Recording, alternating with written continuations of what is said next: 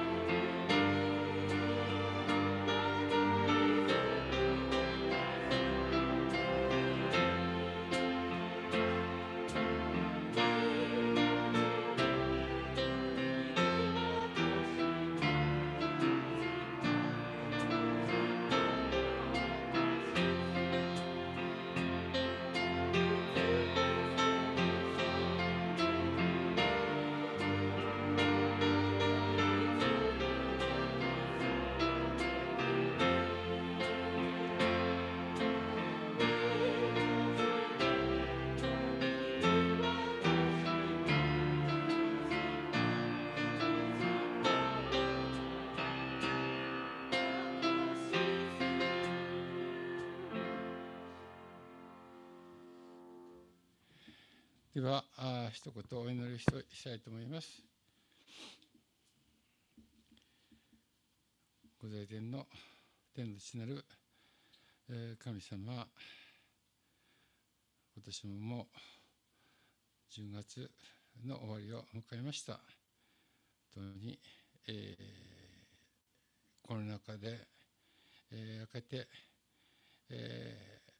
ー、一時は本当に病床も少なく、えー、非常に危機的な状況がありましたけれどもこのような形で、えー、コロナがだんだん落ち着いてきて、えー、このように愛する兄弟姉妹たちと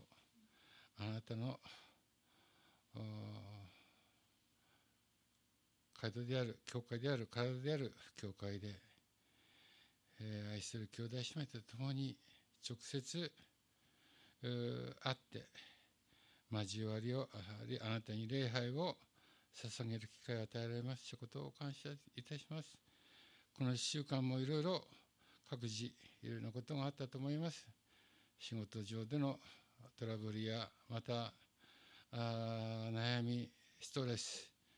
えー、また体の不調いろいろな困難にぶつかっている人また勉強での中での葛藤苦しみいろいろある方もいらっしゃると思います。どうかその1週間疲れた疲れてまた傷ついた心をまた新しい1週間を歩めますように一人一人の心をあなたが豊かに祝し、えー、祝福して、えー、バッテリーチャージをできて、えー、この新しい1週間の一歩を歩むことができますように。どうかいろいろな困難にあった時に、えー、自分の力に、えー、頼るのではなくどうかあなたに、えー、祈り、えー、また時にはあなたに委ねる勇気を私たち一人一人に与えてください。いろいろな事情でこの礼拝に直接参加できない、えー、オンラインで参加している人また仕事やまた体の調子が悪くてオンラインにも参加できない方一人一人覚えます書道家このこの街道に集まった人と等しい恵みと恵みと祝福がありますように、えー、お願いいたします。これらの感謝と願いを主イエス・キリストの名を通してお祈りいたします。アーメン。では紙芝居を幸恵姉妹お願いします。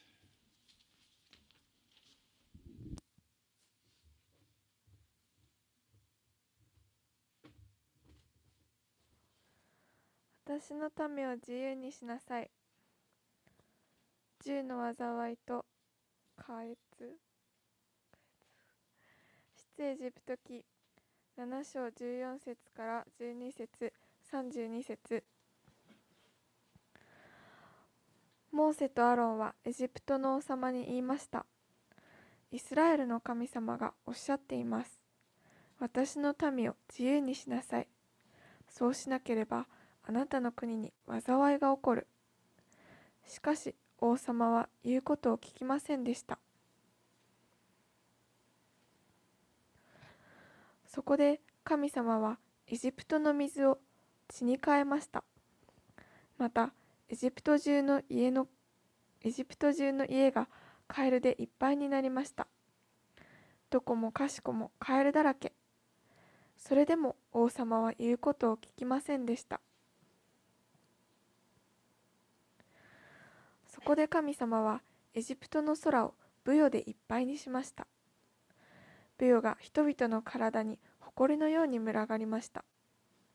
また神様はエジプト中をアブに襲わせました。それでも王様は言うことを聞きませんでした。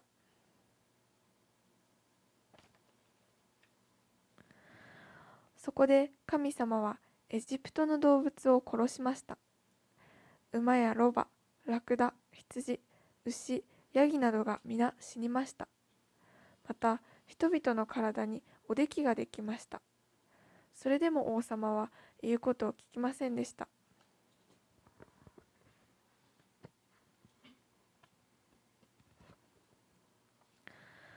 そこで神様は氷を降らせエジプトのお米や麦を枯らしましたさらにはイナゴを送り残った果物を食べ尽くすようにさせました。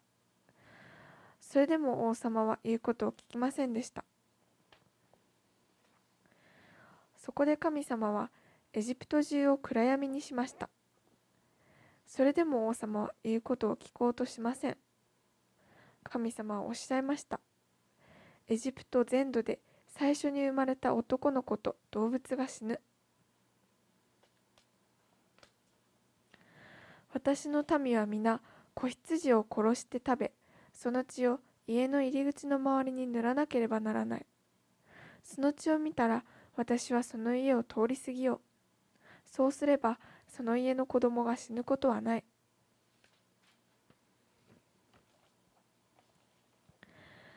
あなた方はこれを杉越と呼んでずっと覚えていなさい。と神様はおっしゃいました。イスラエル人は神様に従いましたが、エジプト人の家族の最初の息子は皆死んでしまいました。王様の息子も同じでした。ついに王様はモーセの言うことを聞き入れてイスラエル人を自由にすることにしたのです。おしまい。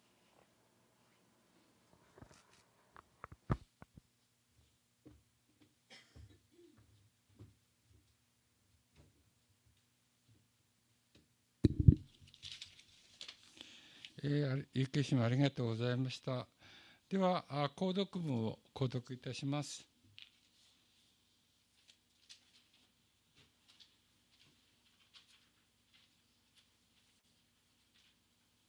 あれ、書いて、ほら、すみません。えっ、ー、と、購読文は、ヨハネの福音書13章の12節から17節私が偶数節を読みますので、皆さんは奇数節、最後に皆さんと一緒に、え、最後の節を皆さんと一緒に、え、参照したいと思います。イエスは彼らの足を洗い割り、上着をつけて、再び正規について彼らに言われた。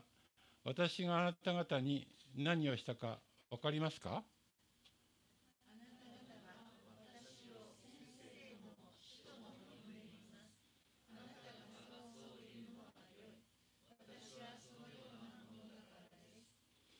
それで死であり死であることの私があなた方の足を洗ったのですからあなた方もまた互いに足を洗い合うべきです。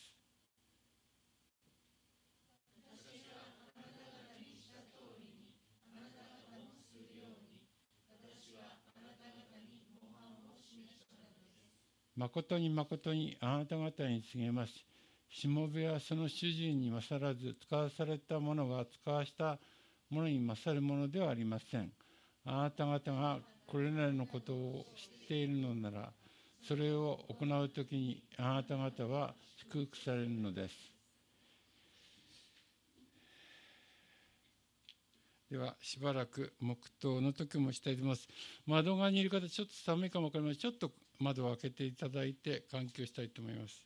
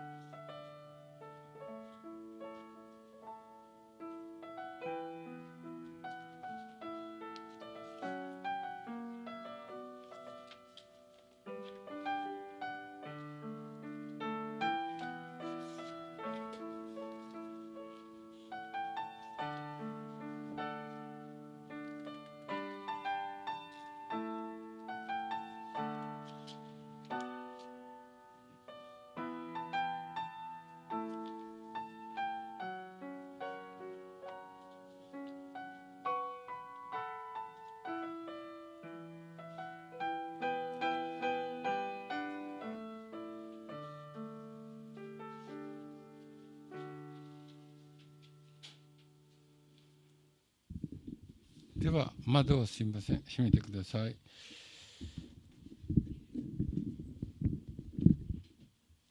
えー、聖書を朗読したいと思います。えー、新約聖書のピリピ人への手紙、ピリピ人への手紙、一章の3節から6節私はあなた方のことを思うごとに私の神に感謝し、あなた方がすべてのために祈るごとに、いつも喜びを持って祈り、あなた方が最初の日から今日まで福音を広めることに預かってきたことを感謝しています。あなた方のうちに良い働きを始められた方はキリストイエスの日が来るまでにそれを完成させてくださることを私は固く信じているのです。えー、本日はですね、えー、普段の礼拝メッセージと違いまして、えー、第5週ありますので、えー、証をしていただきます。えっ、ー、と、主婦には福井明子姉妹となっておりますけれども、と事情がありまして、えー、愛するご主人様がってですね、えー、証しをしていただけるので、よろしく、福井兄弟よろしくお願いします。はい、ありがとうございます。えー、皆さんおはようございます。えー、あ、聞こえていますでしょうか？大丈夫ですか？はい。ありがとうございます。今日あの、もともとは、あの、あきこちゃんが、えっ、ー、と、証ということで準備も進めていたんですけども、あちょっとやっぱり体調が今日優れなくて、あの、私が代わりに証をさせていただくことになりました。えー、それではあのこういった証の機会があの皆さんとの前でできることをまず感謝します。えー、まずあの私の背景を含めて、えー、証をさせていただきたいと思っています。えー、2009年の6月に、えー、私はクリスチャンになりました、えー、私が道であり、真理であり、命なのです。私を通してでなければ、誰一人、父の身元に来ることはできません。ヨハネの14の6にあるように、イエス様を、え信じようと決めました。えー、何人かの方は知っているかもしれないんですけれども、あの僕は香川県の出身で、讃岐うどんで有名な香川県の出身です。で、兼業農家で、えー、3人兄弟の次男として生まれました。で、家族には、当時はひいおばあちゃん、おじいちゃん、おばあちゃん、両親、兄、弟っていうふうな形の、まあ、大家族で、えー、家にはまあ仏壇があって、神棚があって、で、家族も親戚も香川県の地元で生まれて、就職して家庭を持って、で、そういった形でこう、生涯を過ごすっていうふうなのが、もう普通なので、まあ、私のようにこう香川県から出て、東京に行って、アメリカに行って、で、帰ってきて長野っていうふうなのは、非常にあの突然変異といいますか、そういったことになります。で、さらにそこでまたクリスチャンとなっているので、かなりな突然変異みたいな感じだと思います。でもその突然変異な私のクリスチャンなんですけども、あの、クリスチャンになる前は普通でありたい、みんなと同じでありたいっていうふうなことに非常にとらわれていました。人と比較して自分自身がこう少数派になるっていうふうなことを本当になんか恐れていました。そして、あと子供の頃、死というものに本当に強い恐れを抱いていました。例えば小学校の頃、近所の幼なじみの弟がですね、交通事故で5歳で亡くなった時とか、あとあの、友達の小学校の時の友達のお母さんがですね、亡くなった時は、もう自分が死ぬこと、自分の家族が死ぬことっていうのが本当に怖かったのを覚えてます。で、まあ、最初にあった人と違うこと、少数派になるっていうふうなことをなんでこんなに恐れていたのかっていうと、それはあの自分の弟があの知的障害を持っていて、それを周りに知られるっていうふうなことを本当に恐れていたっていうのがあります。まあ、2つ下の弟なんですけども、まあ、自分が学校に行く時も習い事に行く時も一緒に行くような感じでですね、えー、なんかあの僕次男で長男いるんですけどもなぜか僕の方にこう寄り添ってくるっていうふうなことでどこかそこをなんか煩わしく思っている自分がいて、で、一生弟の面倒を見ていかないといけないっていう風な言葉とか、そういったのが本当に重荷で、なんで自分ばっかりっていう風な思いが当時はありました。なんでこう、兄弟仲もそこまで仲良くなくてですね、もうなんか、障害がなければ、なんかいい兄弟になれたのかなとか思ったり、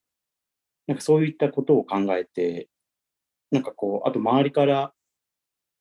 障害がある弟がいるって思われるのが本当に嫌でした。そういった気持ちがあるんですけども、なんかこう、外面はこう、いい子を演じるというか、まあ、やっぱ周りを悲しませたくないっていうふうなのがあって、まあそういうふうに我慢していたっていうふうなのがありました。それでまあ、あの、小学校、中学校っていうふうなのは、まあそういったことは周りはしているんですけども、あの、やっぱり自分のその弟のこととか家族のこととか知らないところで、あの、やってみたいなっていうことで、あの、高校卒業した後は、東京の大学の方に進学しました。で、そこでは、あの、まあ、自分のそういったこう家族のこととかは最初知らずにですね、やっぱ仲良くなっていい友達とも巡り合えたんですけども、やっぱりこう家族の話っていうふうなのは仲良くなってきた時に出てくるものなので、やっぱその時に、あの、兄と弟がいて2人とも地元でいますっていうふうな、まあなんかこう表面的なところだけをあの共有して、まあ、仲は良かったんですけど、友達と仲は良かったんですけど、なんかそこの部分を出さ出していない自分がいて、なんか隠しているっていうような感じでした。なんでどこかやっぱりそういったところで自分のことは分かってくれないんだな、分からないだろうなっていうような孤独をな感じていました。で東京の大学に行ってて、あのま、就職するか進学するかっていうふうなあの決断をするときにですね、なんかアメリカの大学っていう風なのをもともと、あの、アメリカの大学で勉強してみたいなっていうような気持ちがあってですね。それで、あの、ニューヨーク州のバファローっていうナイアガラの滝がある場所なんですけど、そこの大学に進学しました。で、それまでまあ留学の経験とかなかったですし、まあ、英語も、あのほとんど話せなかったので、あのもう行って、えー、まあ、なんとかなるっていう風な感じで行ったのがあります。でもやっぱりこう、自分の思うことを言葉にできないっていう風なストレスだとか、そういった文化の違いだとか、そういうので、やっぱり授業とか行って、あとはもう、できるだけこう、人と接しないようにいい感じでそういった引きこもりみたいな生活ですね、半分。そういうのがちょっと多かったです。ま、アメリカにいれば英語を話せるようになるって思ってたんですけど、やっぱそんなことは全くなくて、えーとまあ、どうにか英語が話せるようにならないとまずいっていうふうな気持ちはありました。で、あのー、まあ、ESL っていう、あのー、英語、留学生が英語を勉強するクラスを、まあ、取るんですけど、そこで、あのー、一人友達ができたんですね。で、その子はあの韓国人の友達で、クリスチャンの子でした。で、その子に連れて行ってもらったのが、あの、 International Student Incorporated っていうなんかの学生伝道の集まりだったんですね。で、そこで、あのまあ、ピザがあるよっていうことなんで、食べ物とかそういったものが出るよってことなんで、あ、じゃあちょっと1食分行くかなと思って、それで軽い気持ちで行って、で、そこにはなんかいろんな国の学生が集まって、で、ご飯食べて、で、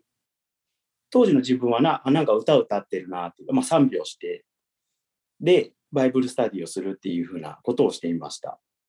で、そこが自分があの聖書に初めて触れた時でした。で、クリスチャンっていう風な子たちが周りにいて、その子たちを見ると、なんか違うなっていうなんでそんな、かこう幸せそうにしてるのかなっていうふうなのが気になって、あの、彼らをちょっと観察してみようっていうふうなことで、引き続き ISI っていう学生伝道の集まりに行くようになりました。それで、やっぱりこう、みんなやっぱりお互いに祈るっていうふうなことをしているんですけども、この祈りっていうのがやっぱり自分にとっては、なんかこう、なかなか理解できないことっていうふうなことで、まあ、祈って問題が解決するんだったら、なんか自分の問題も苦労もないし、まあそもそも神様いるんだったら、なんで世界に苦しみとか悲しみがあって不公平なんだろうなっていうふうなことを当時は思っていました。で、なんか、祈りで、やっぱ友達に、あの、まあ、勉強のことを祈ってくださいって祈ってもらうんですけど、やっぱりこう、本当に祈ってもらいたいことってなかなか言えなくて、本当に困っているっていうふうなところですよね。さっきの弟のこととか家族のこととか将来のこととか。まあ、どちらかというと表面的なことを祈ってもらって、でも、やっぱり確信を疲れる祈りをされると、なんかあの嫌だったんですよね。なんか自分がなんか惨めに思えて、なんか相手から祈られるっていうことでなんか見下されているってなんか感じるような感じがして、なんかすごく嫌だったんですけど、でもなんかこう、その部分をなんか心からこう、ぶつからず、やっぱりこう、そのまんま流すような形で過ごしていました。それで、やっぱりあの、ISI っていうふうな集まりで、あの、バイブルスタディとか、あと1対1のバイブルスタディみたいなのも週に1回とかやっていて、ちょっとずつ聖書の内容っていう風なのが頭に入ってくるんですけど、でもなんかこう、自分が納得してないから受け入れないです、嫌ですっていう風なことでずっと断ってました。で、まあ、ちょっとずつちょっとずつ、そういうふうに、あの、集まりに参加して、あの、英語で会話をするプロセスの中で、ちょっとずつ英語を話せるようになっていったんですけど、でもやっぱり、あの、第二言語っていうふうなことで、あの、不自由することには変わりはなかったです。それで、なんかこう、英語がなかなかできなくて、ちょっとなんか馬鹿にされたりとか、なんか授業にもうまくついていけなかったりとか、それがもう本当に、いや、もう本当自分ダメだなとか、もう思ってたんですけど、でもなんかそういう風なのも人に見られたくないっていう風なのがなんかあって、なんかこう、そういうのを気にしてないっっていう風なふりをして、なんか日々振る舞ってました。それで、あの、成績がちょっとやっぱり良くなくてですね、もう日本に帰るっていう風な、帰らないといけないっていう風な決断、もしくは他の学部に転部ですね、トランスファーして、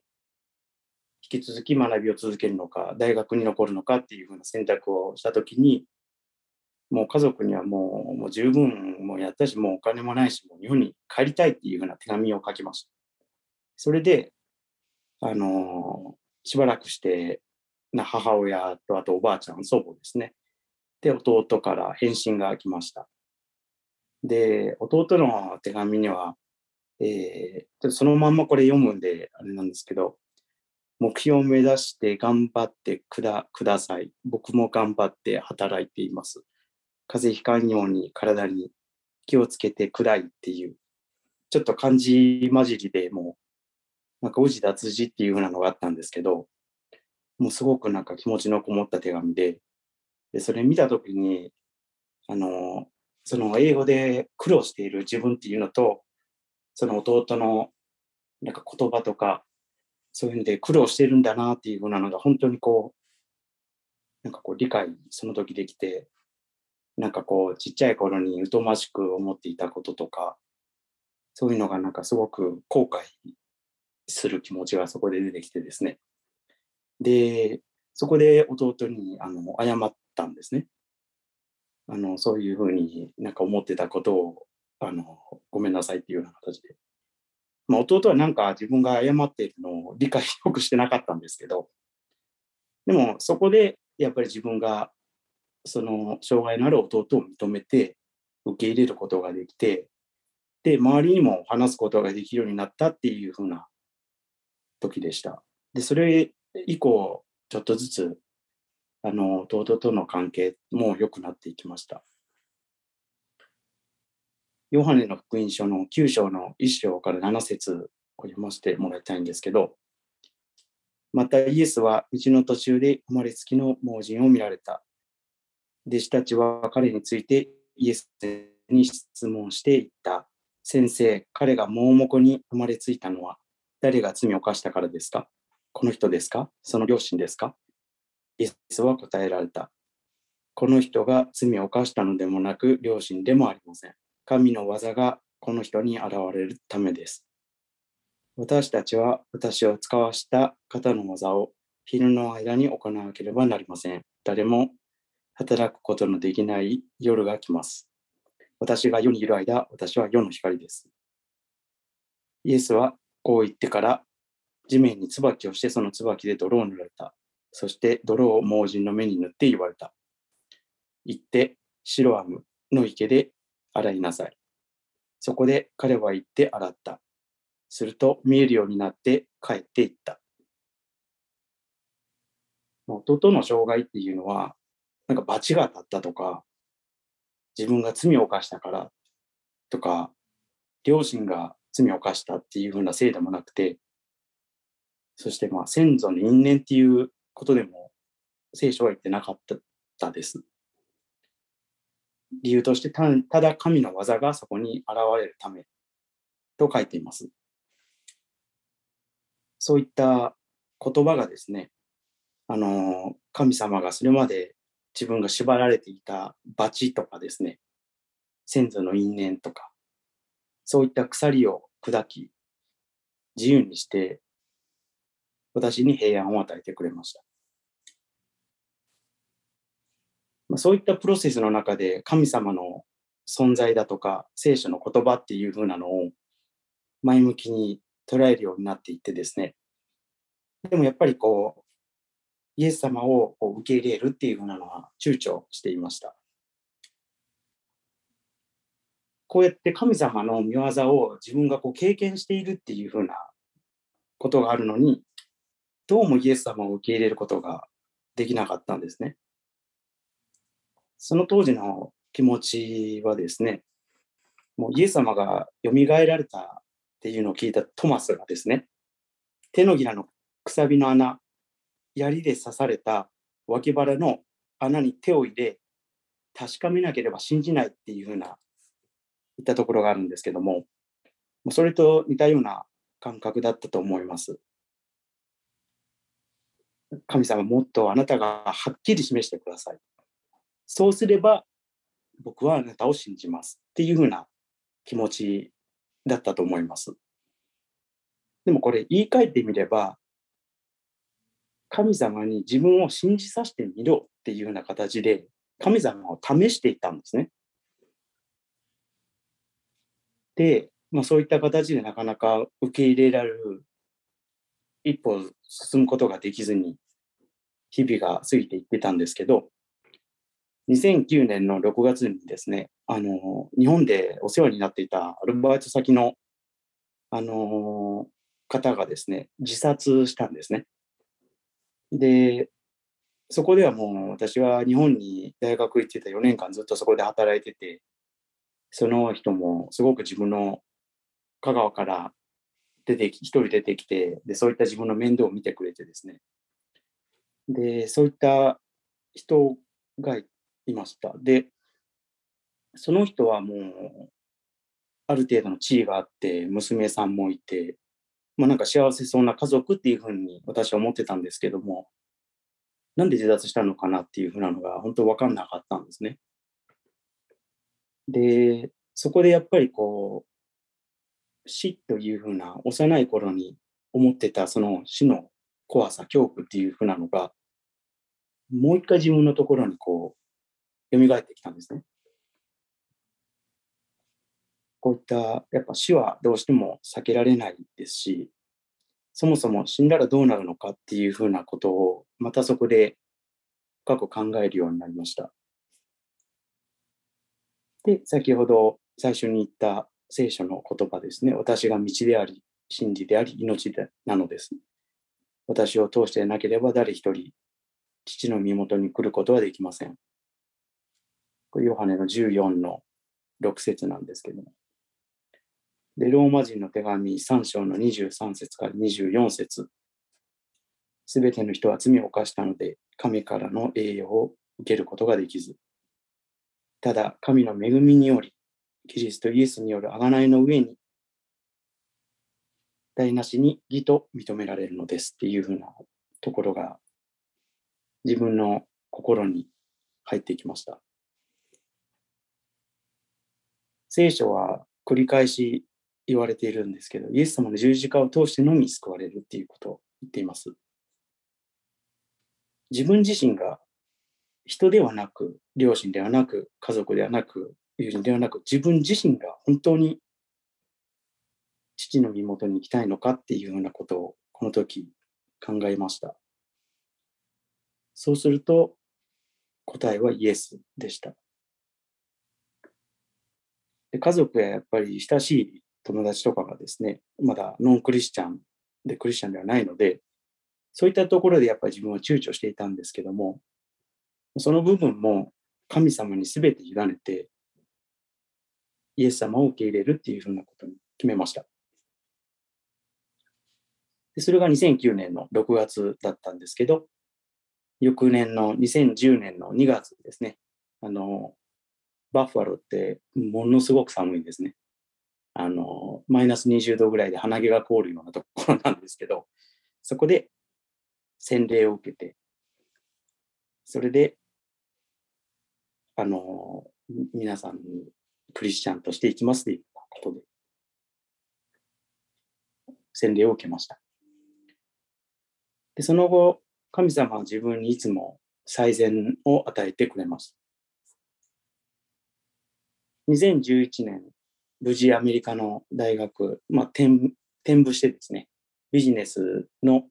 degree を取って卒業できたんですけども、やっぱりその後の就職っていう風なのを、その時は3ヶ月以内に見つからないと帰らないといけない、日本に帰国しないといけないというような状況だったんですね。でもそこでも2ヶ月で神様仕事を与えてくれてですね、ニューヨーク州からオハイオ州、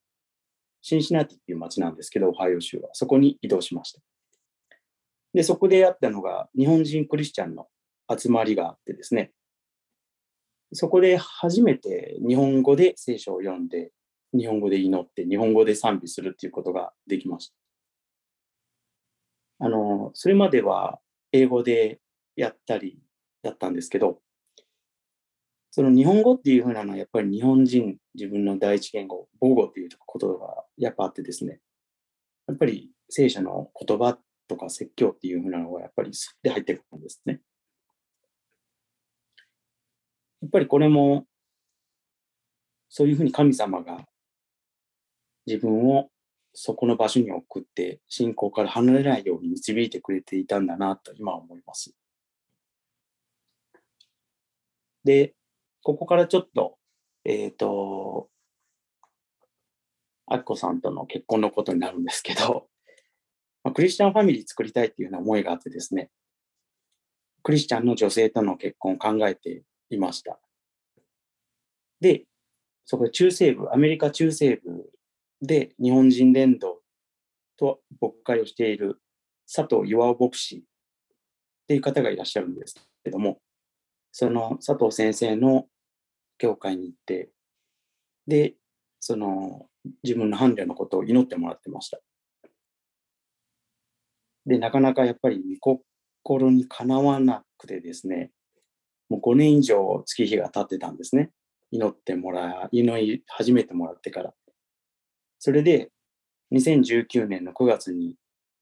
佐藤先生が日本にいる知り合いの牧師から紹介したい人がいるって言われて、で、その時紹介された人がアキコさんでした。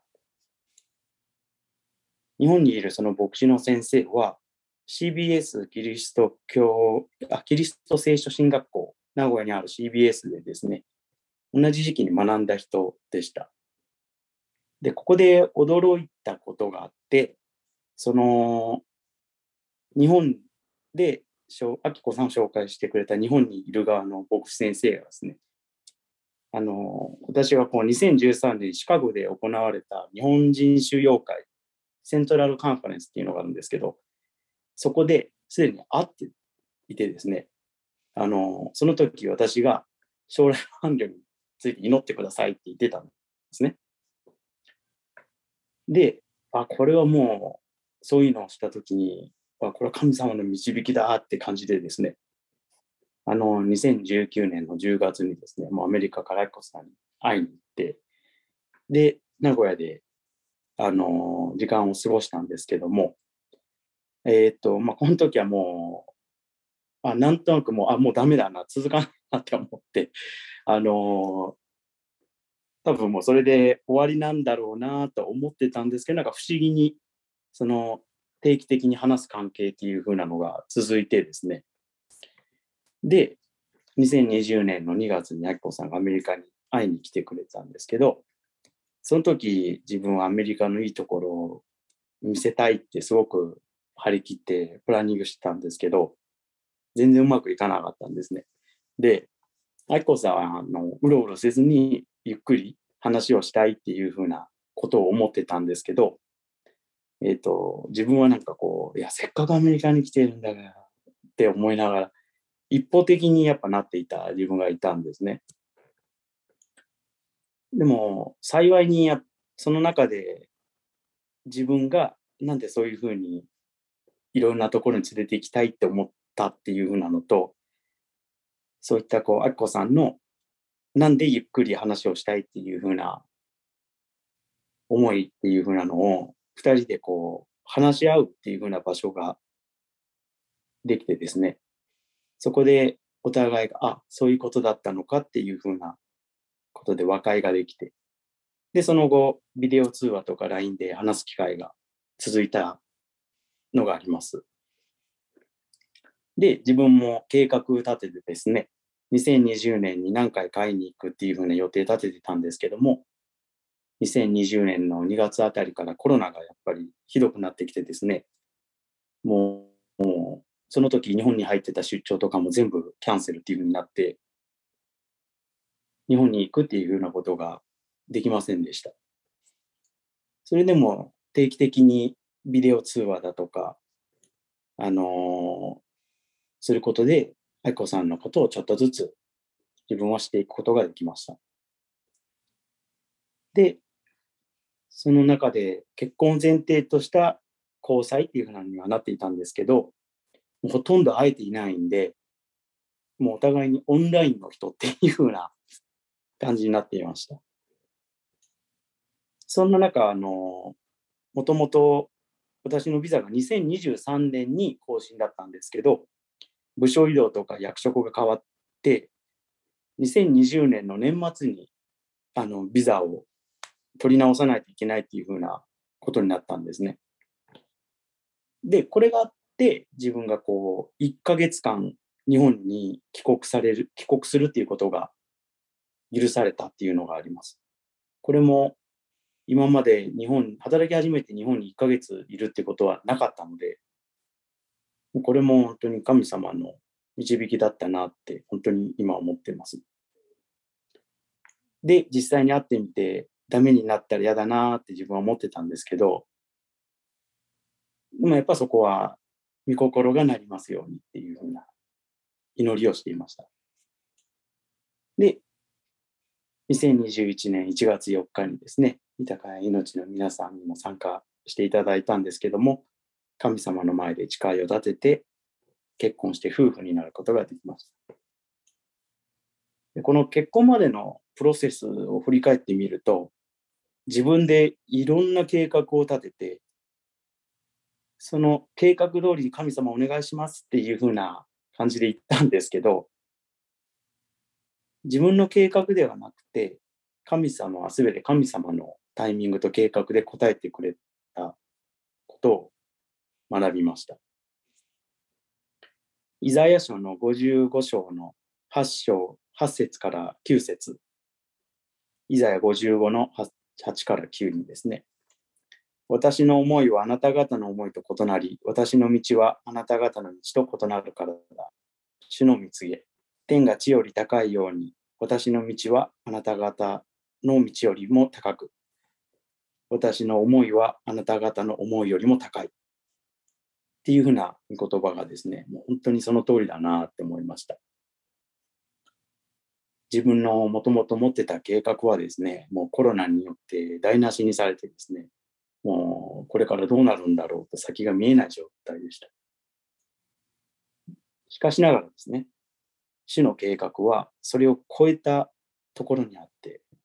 自分の頭では理解できない主の計画でした。本当は自分では分かんなかったんですけども、その中ででも、主は最善の計画を私に与えてくれました。本当に主を褒めたたえます。罪人である私をですね、十字架によって救ってくださった主、イエス・キリストの人知を超えた大きな愛に本当に感謝します。ではちょっと最後にお祈りしたいと思います。詩編103編の1から5。我が魂よ、主を褒めたたえよ。私のうちにあるすべてのものよ。聖なる皆を褒めたたえよ。我が魂よ、主を褒めたたえよ。主の良くしてくださったことを何一つ忘れるな。主はあなたのすべての咎を許し、あなたのすべての病を癒し、あなたの命をあなたからがない。あなたに恵みと憐れみとの冠をかぶらせ、あなたの一生を良いもので満たされる。あなたの若さはわしのように新しくなる。主よ、あなたは本当に素晴らしいお方です。あなたの苦しい見業は私にはわかりません。見極めることなどできません。あなたは愛を持って忍耐強く私を待ってくださり、救いの道へと導いてくださいました。あなたの義に達しない罪人である私に、一人をイエス・キリストを送ってくださり、十字架にかけて私の罪を拭ってくださいました。そして、イエス様は墓よりよみがえり、死に打ち勝ち、勝利者となりました。主よ、あなたのよくしてくださったこと、私が忘れないようにしてください。あなたが私を愛してくださったように、家族を、兄弟姉妹を、教会を、隣人を愛することができるように変えていってください。感謝して、愛する尊き皆、主イエス・キリストの名によってお祈りします。アメン。